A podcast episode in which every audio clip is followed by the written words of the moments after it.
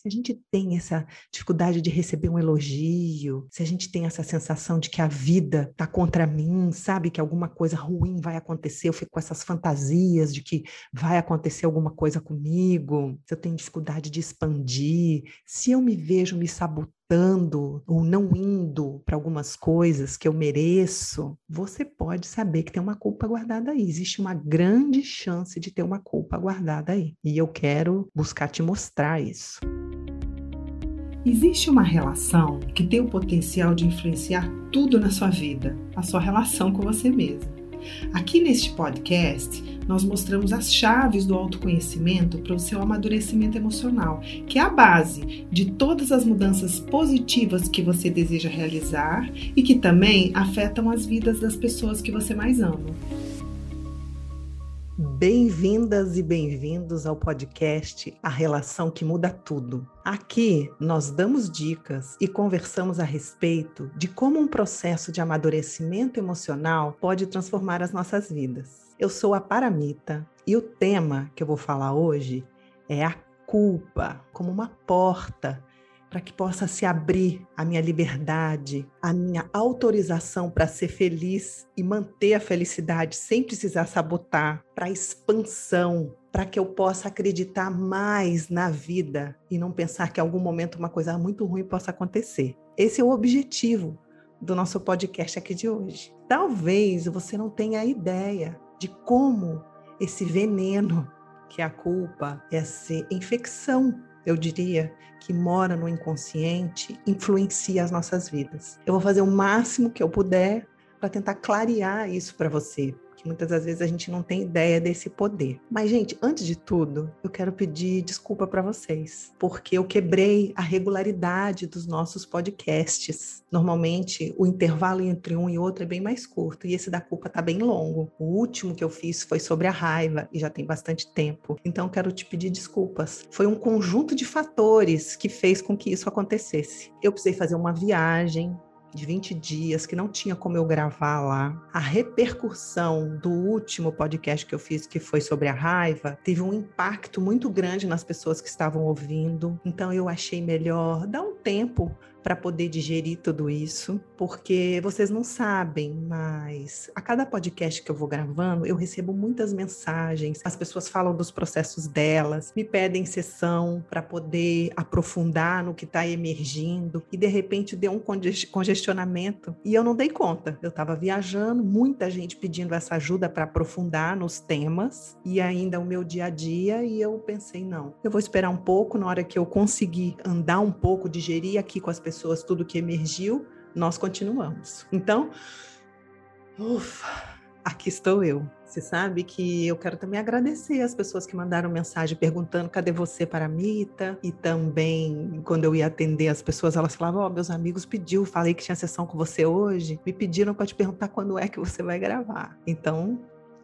hoje, aqui estou eu. É, essas pessoas para você que está chegando agora, elas estavam também perguntando isso porque nós estamos dentro de um trabalho. Nós estamos fazendo um trabalho específico que começou no podcast número 29, que nós falamos sobre o funil do autoconhecimento. A partir desse funil, nós fomos conversando e eu fui mostrando como é importante nós entendermos como funciona a estrutura da nossa personalidade e os pilares que sustentam o nosso ego, que na verdade, gente, é a principal fonte das nossas insatisfações na vida. E se a gente quer realmente transformar, se a gente quer realmente conhecer isso, a gente precisa se aprofundar nesse estudo. Por isso eu estou fazendo uma sequência de podcasts. Tem pessoas que chamam isso do trabalho com a sombra. Por que eu trabalho com a sombra? Porque são partes nossas que estão no inconsciente. Significa que eu não consigo ver, tá tão lá longe e tá meio escuro. Então é um trabalho com a sombra.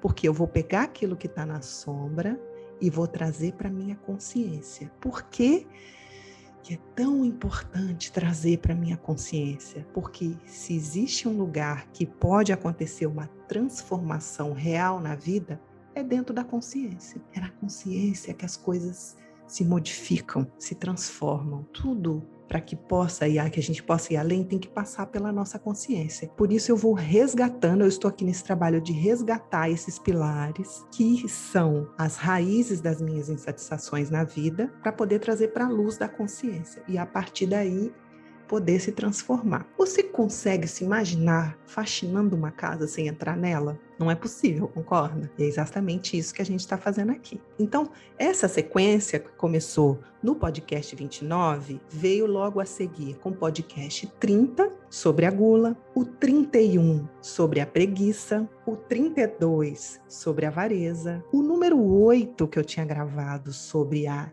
inveja, e aí tem o 33 sobre a raiva. E aí, na sequência desses pilares, porque eles têm uma ordem, o próximo é o orgulho. E esse está gravado, é o podcast número 15. Ali eu falei de vários desdobramentos do orgulho, como por exemplo, vitimismo, vaidade, soberba, essa parte nossa que é dona da quer ser dona da verdade, a nossa arrogância, a nossa vergonha, complexo de superioridade, complexo de inferioridade, esse sentimento de inadequação, tudo isso eu gravei nesse podcast, falei da culpa também, nesse podcast número 15. Eu tenho um podcast gravado também, que é o número 14, que eu falo praticamente assim do senhor do orgulho, que é o ditador, né? Esse ditador interno que fica batendo na gente o tempo todo. Ele é como se fosse uma grande prisão, ele é o capataz da nossa prisão. Mas a culpa, gente, também é uma prisão muito profunda. Não tem como eu me sentir livre se eu tenho culpa dentro do meu inconsciente guardado. E muitas das vezes não é possível ver aonde que ela está. Não é tão fácil assim de detectar ela. Se a gente tem essa dificuldade de receber um elogio, se a gente tem essa sensação de que a vida está contra mim, sabe que alguma coisa ruim vai acontecer, eu fico com essas fantasias de que vai acontecer alguma coisa comigo, se eu tenho dificuldade de expandir, se eu me vejo me sabotando ou não indo para algumas coisas que eu mereço, você pode saber que tem uma culpa guardada aí. Existe uma grande chance de ter uma culpa guardada aí. E eu quero buscar te mostrar isso. Mas acho que eu posso começar, quando eu estou falando a respeito dela, te explicando assim, mas por que, que culpa é orgulho? Não dá para entender? Como assim? Por quê? Então vamos lá, vou tentar. Ela é um desdobramento do orgulho porque ela é uma decepção que nós temos com nós mesmos quando a gente se depara com os nossos erros. Quando eu percebo que eu não sou perfeito, me dá um mal-estar muito grande, que é essa culpa. Tem um sentimento de fracasso que eu não preenchi as expectativas dessa imagem que eu vendo para o mundo de perfeita, que a cara do orgulho fazer isso, concorda? Eu me decepciono com isso. E eu começo a ficar com medo da punição, eu começo a ter medo de perder o amor e a admiração do outro. É uma não aceitação da nossa humanidade. Presta atenção. Eu não estou falando sobre o arrependimento, eu não estou falando sobre a autorresponsabilidade, eu estou falando sobre a culpa nesse momento. E ela tem uma outra característica que é muito sutil e que vale muito a pena a gente compreender, que no fundo ela nos dá uma percepção que o mundo gira ao nosso redor, que nós somos os únicos que causamos a situação que é aquilo que me traz culpa. Então, eu vou dar um exemplo para você poder tentar entender. Um rapaz que faz sessão comigo, ele começou a ter um relacionamento com uma moça que era casada. E aí, é claro que isso trouxe muita dor, trouxe muito sofrimento. Ela se separou, muitas coisas aconteceram no meio do caminho. Eu conhecia essa moça, eu conheci o rapaz. Há muito tempo antes, eles tinham feito um trabalho comigo. E aí, esse rapaz que eu atendo disse assim para mim: Eu tô péssimo com culpa, claro,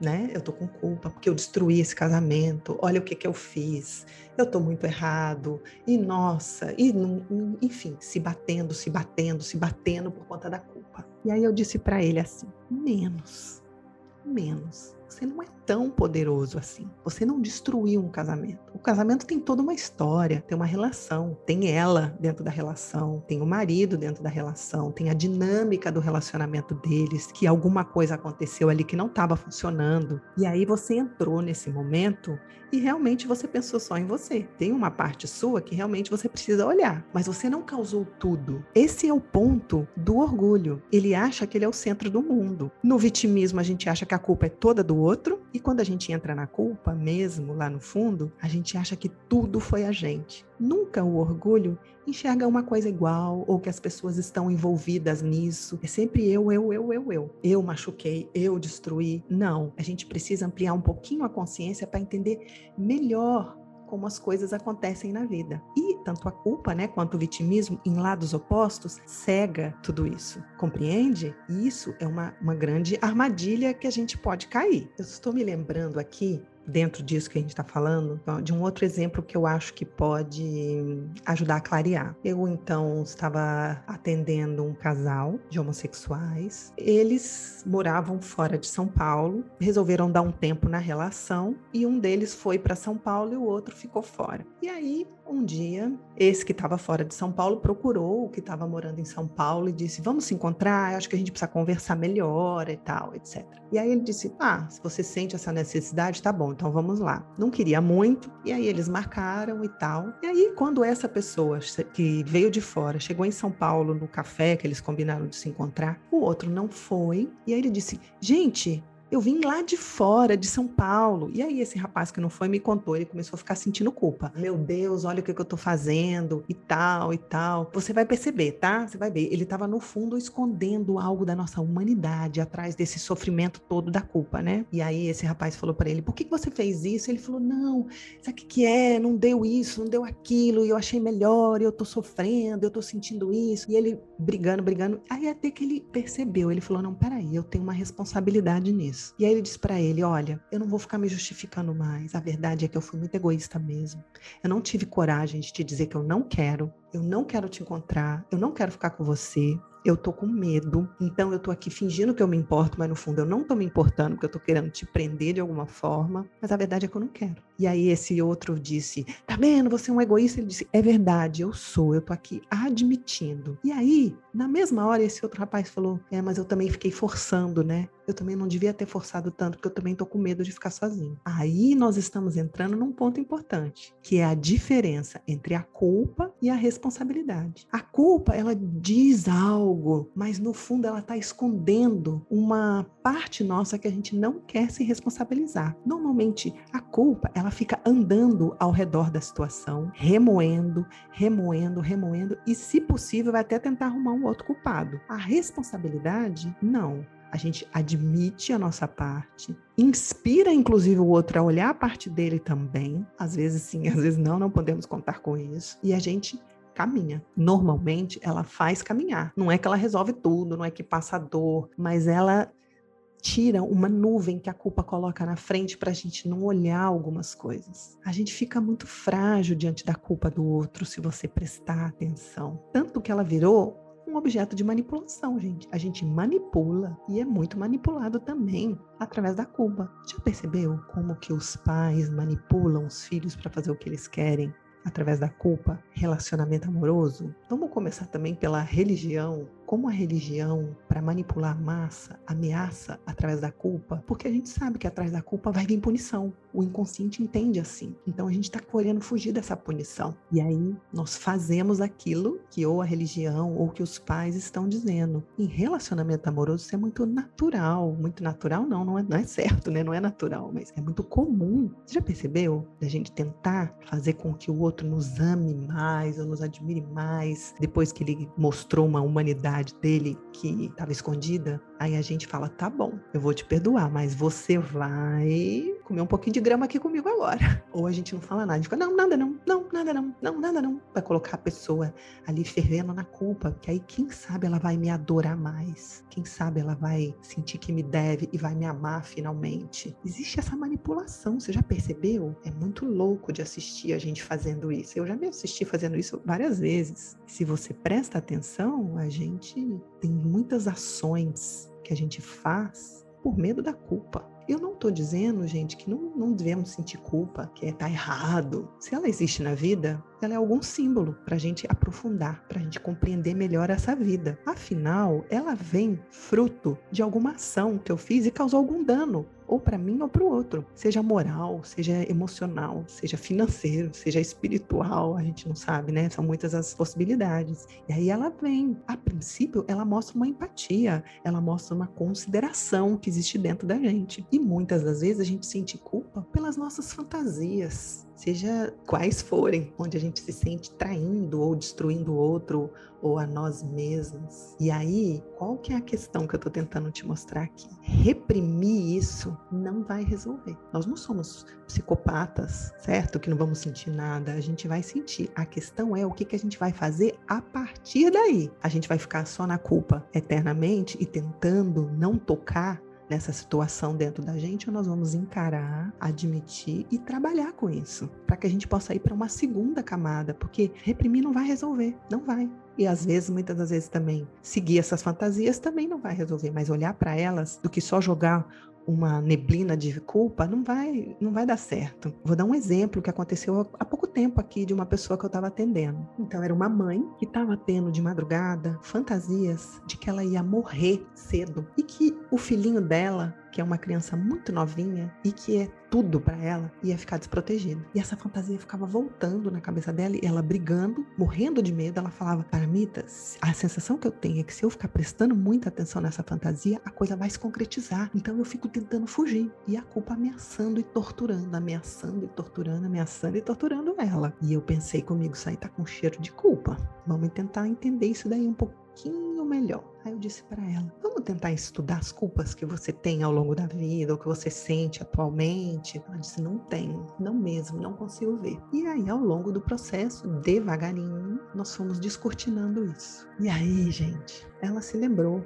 de um padrinho e de um tio que tinham morrido com doenças complicadas. E ela sente que ela não ajudou o suficiente, porque ela é uma médica. Ela falou: Eu carrego isso. Eu não estava ali na hora que eles precisavam. Eu acho que eu poderia ter ajudado mais. Eu tentava, eu fiz, eu telefonei, eu chamei meu amigo, eu fui no hospital, enfim, ela fez o passo a passo todo dela lá, né? E aí, ok, olha só, primeira camada fantasias e medo das fantasias. Segunda camada, tem culpa? Vamos olhar. Aí fomos abrindo, sim. Essas são, acho que, as principais, pelo menos as mais fáceis de eu ver nesse momento.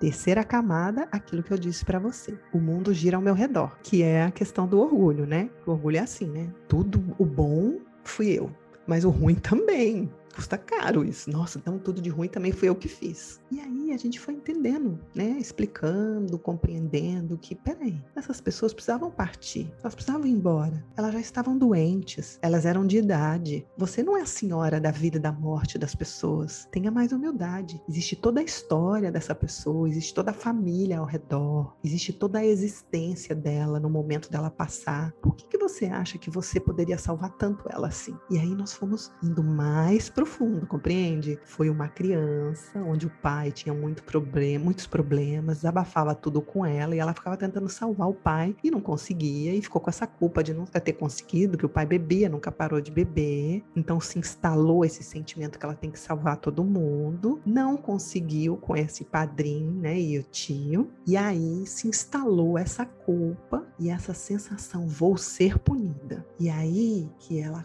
compreendeu, nossa, é verdade. E aí fizemos todo um trabalho a respeito disso, onde ela pôde admitir que ela foi egoísta mesmo, muitas vezes ela estava cansada e não foi lá dar a assistência que ela poderia, ela estava pensando primeiro nela, ao mesmo tempo pediu perdão para essas pessoas. Ela pode ver o quanto que ela também deu para essas pessoas. Nós podemos fazer um trabalho para que ela possa mesmo expressar tudo isso, para que aos poucos esse veneno que estava dizendo para ela assim: você não estava lá na hora que essas pessoas precisaram. E aí, o que tem de mais precioso que a sua filha, que é o seu filho, você também não vai estar tá lá para ele na hora que ele mais precisar, porque você vai morrer antes. E assim você vai pagar. Tudo no inconsciente, ela não estava percebendo, não. A única coisa que ela percebeu é que ela estava com insônia, que ela não estava conseguindo dormir. E mais profundamente, olhando para ela, olhando para mim, olhando para as pessoas que eu atendo, existe algo que se acopla a essa culpa que é muito venenoso, gente, que é um certo ceticismo, que é a nossa desconexão com a nossa espiritualidade. Porque o que acontece? Primeiro, eu sou culpada. Segundo, se eu sou culpado, eu preciso ser punido. Já já isso vai clarear, vou explicar bem esse processo aqui hoje. Então, eu vou ser punido. E se junto com isso eu não acredito na vida, eu acho que a qualquer momento a vida tá contra mim, que não tem ninguém olhando por mim ou que não tem uma força maior, junto a tudo isso, se instala um medo dentro da gente, a convite dessa culpa. A gente sempre tem fantasia, já percebeu? Uma hora eu vou ficar totalmente sem dinheiro, ou acontecer alguma coisa com a minha saúde ou com as pessoas que eu amo e a gente fica com essas fantasias fantasias instaladas. Gente, eu repito, isso não é a realidade da vida. Presta atenção, você não precisa ficar preso aí, mas você precisa sim olhar, se trabalhar para que você possa receber da vida tudo que ela tem para te dar, que é muito. Tem muita beleza para a gente receber, gente. Mas a gente tem medo de pôr a mão lá, porque a gente acha que não merece. Que a gente tem essa culpa. Já reparou quando você recebe elogio, você fica, a gente não sabe onde se esconde? Muita coisa aí envolvida. Agora a pergunta é: da onde que nasce isso? Qual a raiz disso, meu Deus?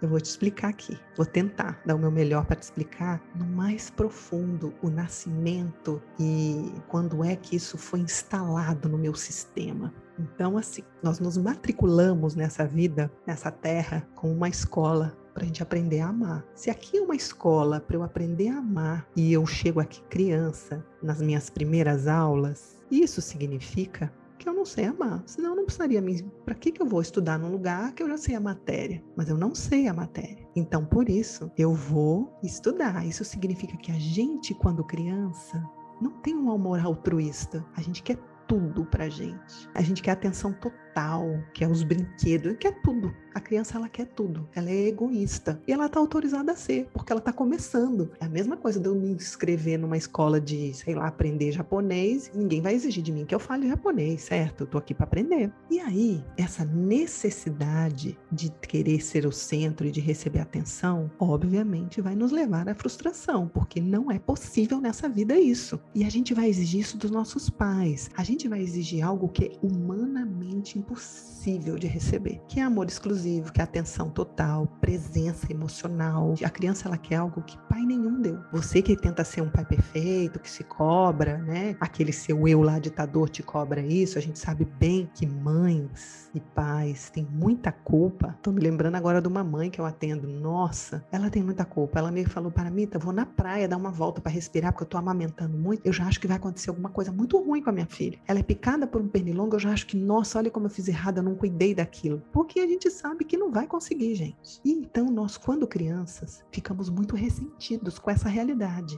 E os representantes disso são os nossos pais. Então todo mundo sentiu raiva dos pais na infância. Por mais que você maqueie isso, isso aconteceu, gente. É natural essa frustração. Às vezes a gente não lembra. Por mais que os pais fizeram o máximo que puderam, eles eram humanos. E aí então se instalou em nós uma raiva deles uma raiva, uma frustração. Imagina, raiva e frustração de quem eu mais amo, de quem mais faz por mim. Essa é a nossa primeira crise e a gente ainda bem pequenininho. É a primeira crise que se instala. Então, eu, obviamente, escuto o tempo todo honrar pai e mãe. Não é permitido muitas vezes expressar essa raiva por eles. E aí então abre-se uma fenda no nosso inconsciente e a culpa entra. Eu sou culpado porque eu sinto raiva de quem eu mais amo, de quem mais faz por mim, de quem mais me ama. Ali entra. Isso eu tô falando aos pais que tentam tudo. Imagina os pais que batem, que abandonam, que é natural, gente. Nós estamos aprendendo a viver e a gente não consegue. Não é fácil essa vida. Se instala uma raiva grande e se instala uma culpa que a gente nem sabe, a gente nem percebe. O que a gente sabe hoje em dia é que tem uma coisa errada comigo, né? Tô sempre achando que vai dar algum problema em algum momento. Quando essa raiva se instala lá, o nosso inconsciente diz assim: tá bom, já aconteceu o julgamento, sou culpado, eu mereço ser punido. Essa é a, o resultado do meu julgamento. Eu mereço punição. Mas eu não quero que ninguém me puna, não. Não quero que a vida, ou Deus, ou meus pais, seja o que for. Pode deixar que eu resolva esse problema. O inconsciente diz: eu vou me punir. Gente, isso acontece com todos nós, tá? Lá no inconsciente, na gênesis do negócio. Pode deixar que eu vou me punir. E aí, o que, que a gente faz? A gente começa a fugir da felicidade quando a gente está muito feliz, a gente acha que alguém vai fazer alguma coisa contra a gente, a gente precisa esconder ela, porque senão ela vai ser destruída, ela não pode ser exposta. Eu acho que vai acontecer alguma coisa quando a esmola é muito grande, o santo desconfia. Ixi, o que, que vai acontecer comigo? E eu começo a achar que tem alguma coisa errada com a felicidade. Não, não, não é possível que ele goste assim de mim. Não, alguma, algum momento eu vou descobrir alguma coisa aqui dentro, gente. A gente começa a fugir, desconfiar da felicidade. Eu tô me lembrando de uma moça que eu atendo. Ela tem muita vontade de casar, muita mesmo. É uma necessidade dela, ela precisa, ela quer, ela não teve família, ela quer. O parceiro dela não tem essa necessidade é diferente para ele. Mas ela precisa que ele responda isso para ela e, e, é, um, é um ponto de conflito ali, né? E aí um dia eles se encontraram, fizeram uma coisa super legal, se encontraram numa viagem, ela foi antes, ele foi depois, morrendo de saudade, eles ficaram juntos. Ele olhou para ela e falou: Nossa, você é a mulher da minha vida. Tipo, cara, tá quase chegando lá, né? E aí ela disse para ele: Mas então por que, que você não me pede em casamento? E aí, logicamente, ele se fechou completamente. E lá vai ela sabotar. Teve um rapaz também que eu atendo. Ele juntou um dinheiro, gente, para pagar um hotel super caro para levar a esposa para comemorar o aniversário dela. Tipo, preparou tudo. E aí, chegando lá, eles foram num lobby do hotel maravilhoso, sentaram, trouxeram uns drinks e tal, uns aperitivos. E eles, tipo, e ela, tipo, uau, olha o que, que você tá me dando de presente. Resumindo, ele começou a beber muito. Ela fez uma piada que ele não gostou eles se fecharam completamente. A aniversariante levantou e falou assim: quero ir embora agora. E foram embora e não curtiram o quarto do hotel. Isso é um extremo, mas tem muita culpa por trás, porque eu conheço a história da pessoa. E ali a gente se sabota. Não só em relacionamento. Eu conheço um, um rapaz que ele não se prepara para fazer as apresentações do trabalho dele, ele se sabota para se manter sempre num lugar de inseguro. Tudo isso tem muita ligação com a culpa, tá, gente? Parece loucura. Então, ou a gente começa a fugir da felicidade, não faz o que precisa fazer para chegar onde a gente quer, ou a gente começa a se sabotar. Lembrei mais um exemplo, como vocês falam para mim que vocês gostam de ouvir meus exemplos porque ajuda a clarear, lembrei de um aqui importante, de uma moça que eu acompanho e ela cuidou uma época da mãe que tem uma doença séria e ela precisou de um dinheiro e ela acabou pegando o dinheiro da conta da mãe para pagar várias coisas e ia repor esse dinheiro. E aí aconteceu algumas coisas no meio do caminho e ela precisou dividir de muitas vezes para pagar esse dinheiro e as irmãs descobriram e ficaram muito chateadas com ela. Brigaram muito com ela. Isso já era uma sabotagem dela ter feito isso, tá? Ela não consegue ganhar dinheiro. Quando começa a abrir, ela tá pagando, já passou, mas ela ficou com essa culpa e ela ficou com essa fama da pessoa que trai. Ela precisava ir além da culpa e dizer: realmente, eu fiz uma coisa muito errada, vocês me desculpam, não foi certo o que eu fiz, ela tá nesse trabalho. Eu tô devolvendo o dinheiro. Mas até aí, ela ficou chafurdando na culpa, chafurdando na culpa e não consegue. O trabalho dela abre, daqui a pouco fecha de novo. Daqui a pouco abre, daqui a pouco fecha de novo. Como se ela não pode ocupar o lugar Gente, é assim, tá? Se tá meio confuso para você, tenha calma, você vai estudar isso, vou dar algumas dicas para que você possa aí abrir caminhos para você. Mas então, estamos lá. Nascemos matriculados nessa escola, querendo tudo pra gente, não tendo né, um amor altruísta e sim egoísta. Vamos ter frustração porque não vai conseguir que todo mundo gire em nosso redor, principalmente os pais. Nós vamos sentir raiva de quem a gente mais ama. Vai se instalar uma culpa no nosso sistema. Então, o resultado é: deixa que eu vou me punir. Eu começo a fugir da felicidade e começo a sabotar a minha vida. E aí, o inconsciente, que é também chamado de ignorância, vem com os planos que nunca dão certo, mas sempre tenta, sempre numa esperança de que vai conseguir escapar, na verdade, daquela dor lá atrás de ter sentido aquela frustração com os pais. Mas vamos lá. E aí o inconsciente diz assim: peraí, e se eu for perfeito? Se eu fizer tudo direitinho, será que eu vou conseguir me redimir dessa culpa? Será que eu vou esconder restante desse processo atrás da minha perfeição? Será que é assim? Lá no profundo, tá? Deus me perdoa? Será que é assim o mundo me aceita e então vou poder ser feliz? E aí se instala aquilo que eu disse também que tem no podcast número 14, esse perfeccionismo. Olha o orgulho só criando orgulho. Entra um perfeccionismo cobrando que a gente faça tudo certo.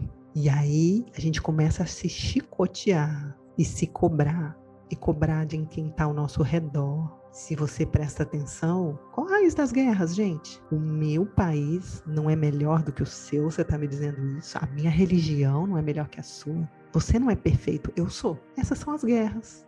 Você está errado, eu sou certo e perfeito. Percebe? Sempre tem uma culpa lá atrás.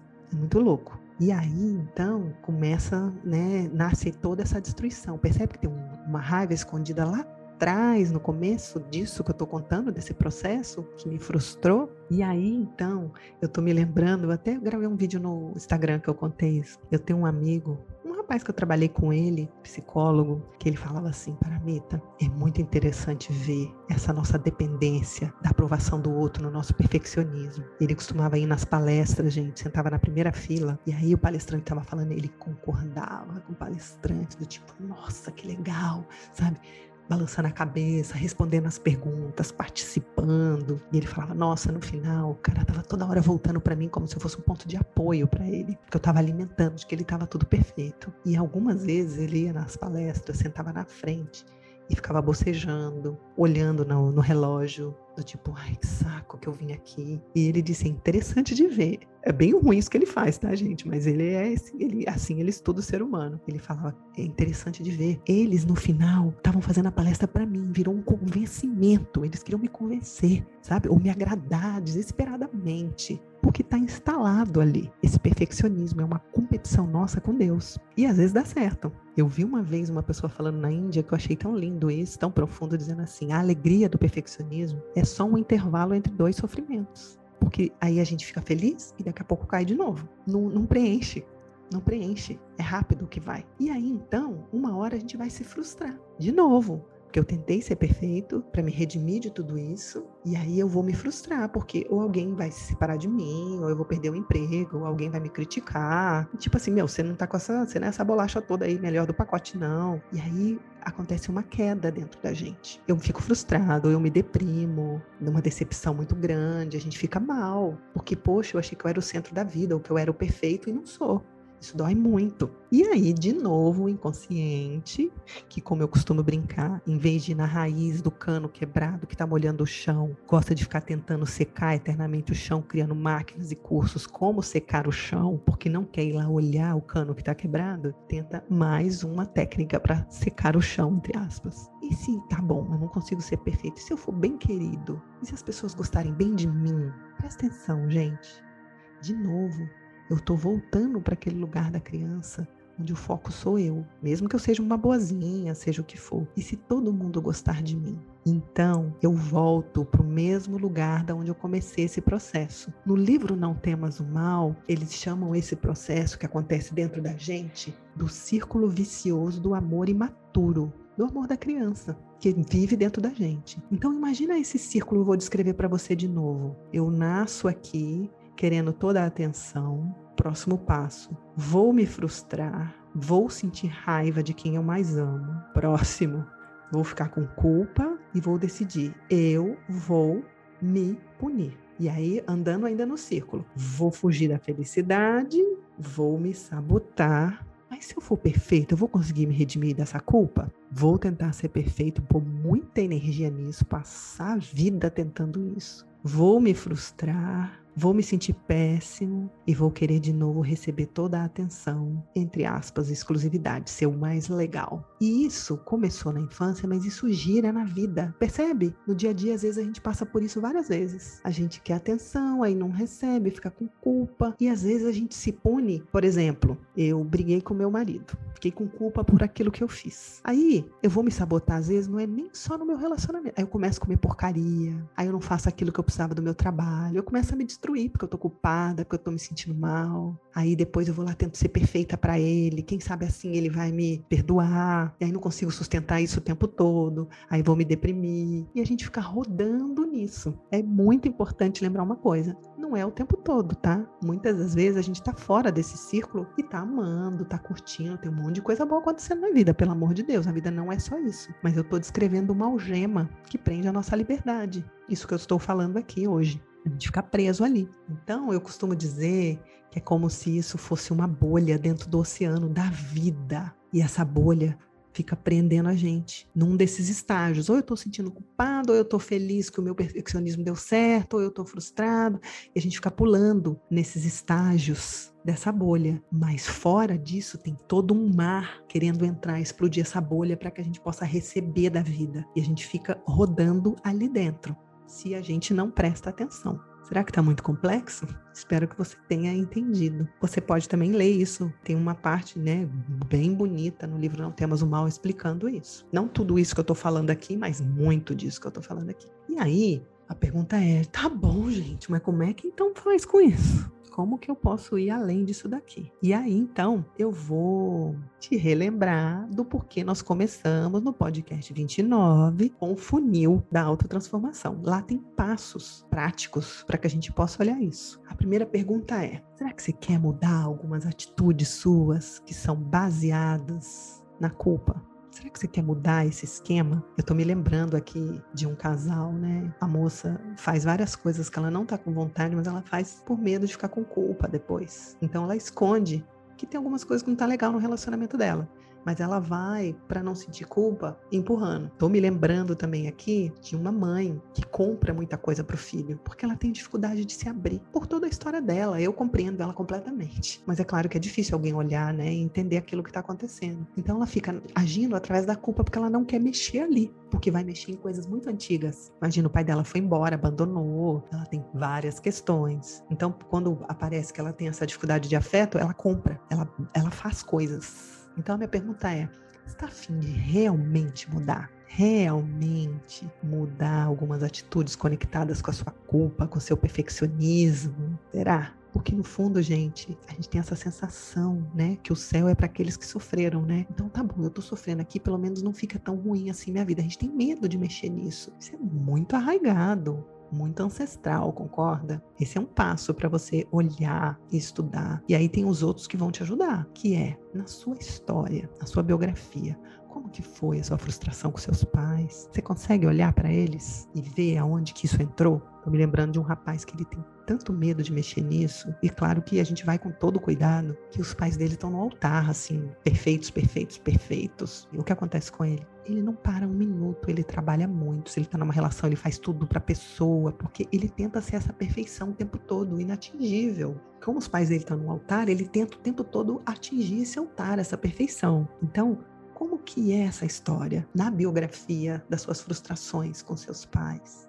E ao mesmo tempo, aonde foi ao longo da sua biografia que você fez coisas que você não se responsabilizou ainda, que você disse da sua culpa, mas não teve humildade suficiente, que é o antídoto do orgulho, para olhar e dizer para a pessoa: eu senti culpa, mas eu também fui bem egoísta, eu errei ali. Então, tenta olhar na sua biografia aquilo que você fez com você também, que você tem culpa de não ter se permitido isso ou aquilo. E tem um outro passo que é muito importante, que é se permitir lidar com as emoções conectadas com a situação. O arrependimento, a vergonha do que aconteceu, a raiva que está por trás, sentir essa culpa do que fugir dela e ficar fazendo coisas para tentar não entrar em contato, mas olhar e sentir, nossa, tô sentindo essa culpa, o que que tá por trás dela? O que que tá aqui? Eu tô com vergonha do quê? Eu tô com medo do quê? Eu tô com raiva de quem para ter feito isso? A gente precisa lidar com essas emoções, porque à medida que a gente lida, a gente para de correr com elas e alimentar tanto esses esquemas que nos aprisionam. E o que pode muito ajudar a gente, que a gente bate nessa tecla aqui direto, é meditar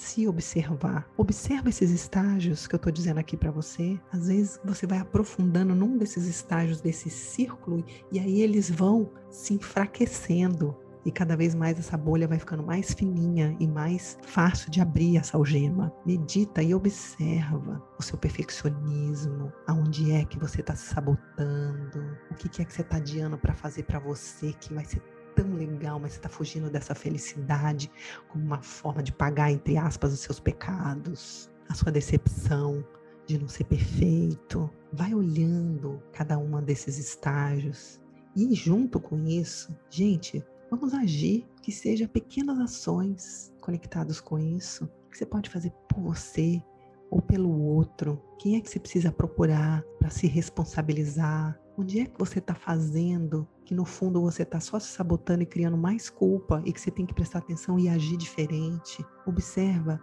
onde é que você já pode agir conectado com esse conhecimento, com esse entendimento dentro de você. E algo que não pode faltar aqui na nossa conversa é você chamar, chamar pela sua liberdade. Você merece essa liberdade. Vocês me conhecem, gente, eu não sou positivista barata, não. Tô falando verdade, pelo menos dentro do que eu consigo, posso alcançar. Chama pela sua liberdade, pela sua expansão, sem medo de ser punido, né? À medida que você vai estudando isso. Dentro da ação ainda, quando você receber um elogio, recebe em vez de justificar, mas chama pelo seu eu verdadeiro na forma da liberdade, da expansão, da permissão de se dar o melhor. É tão legal.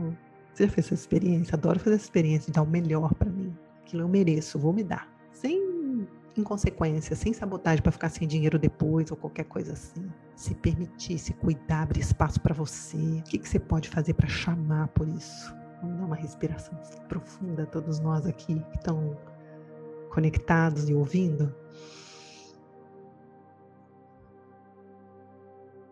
Abrir espaço para essa liberdade e essa permissão.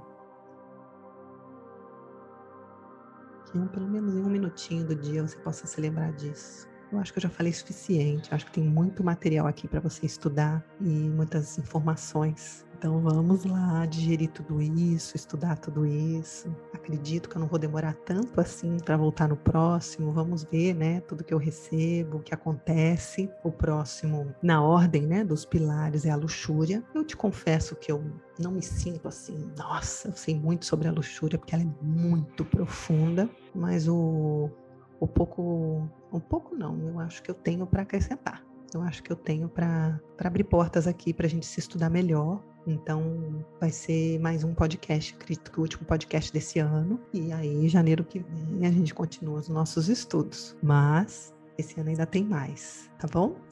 Muito obrigada para você aqui que ficou me ouvindo e que você possa colocar um pouquinho dessas pedras que a culpa coloca aí atrás das suas costas no chão e curtir a vida. Um abraço, gente, de todo o coração.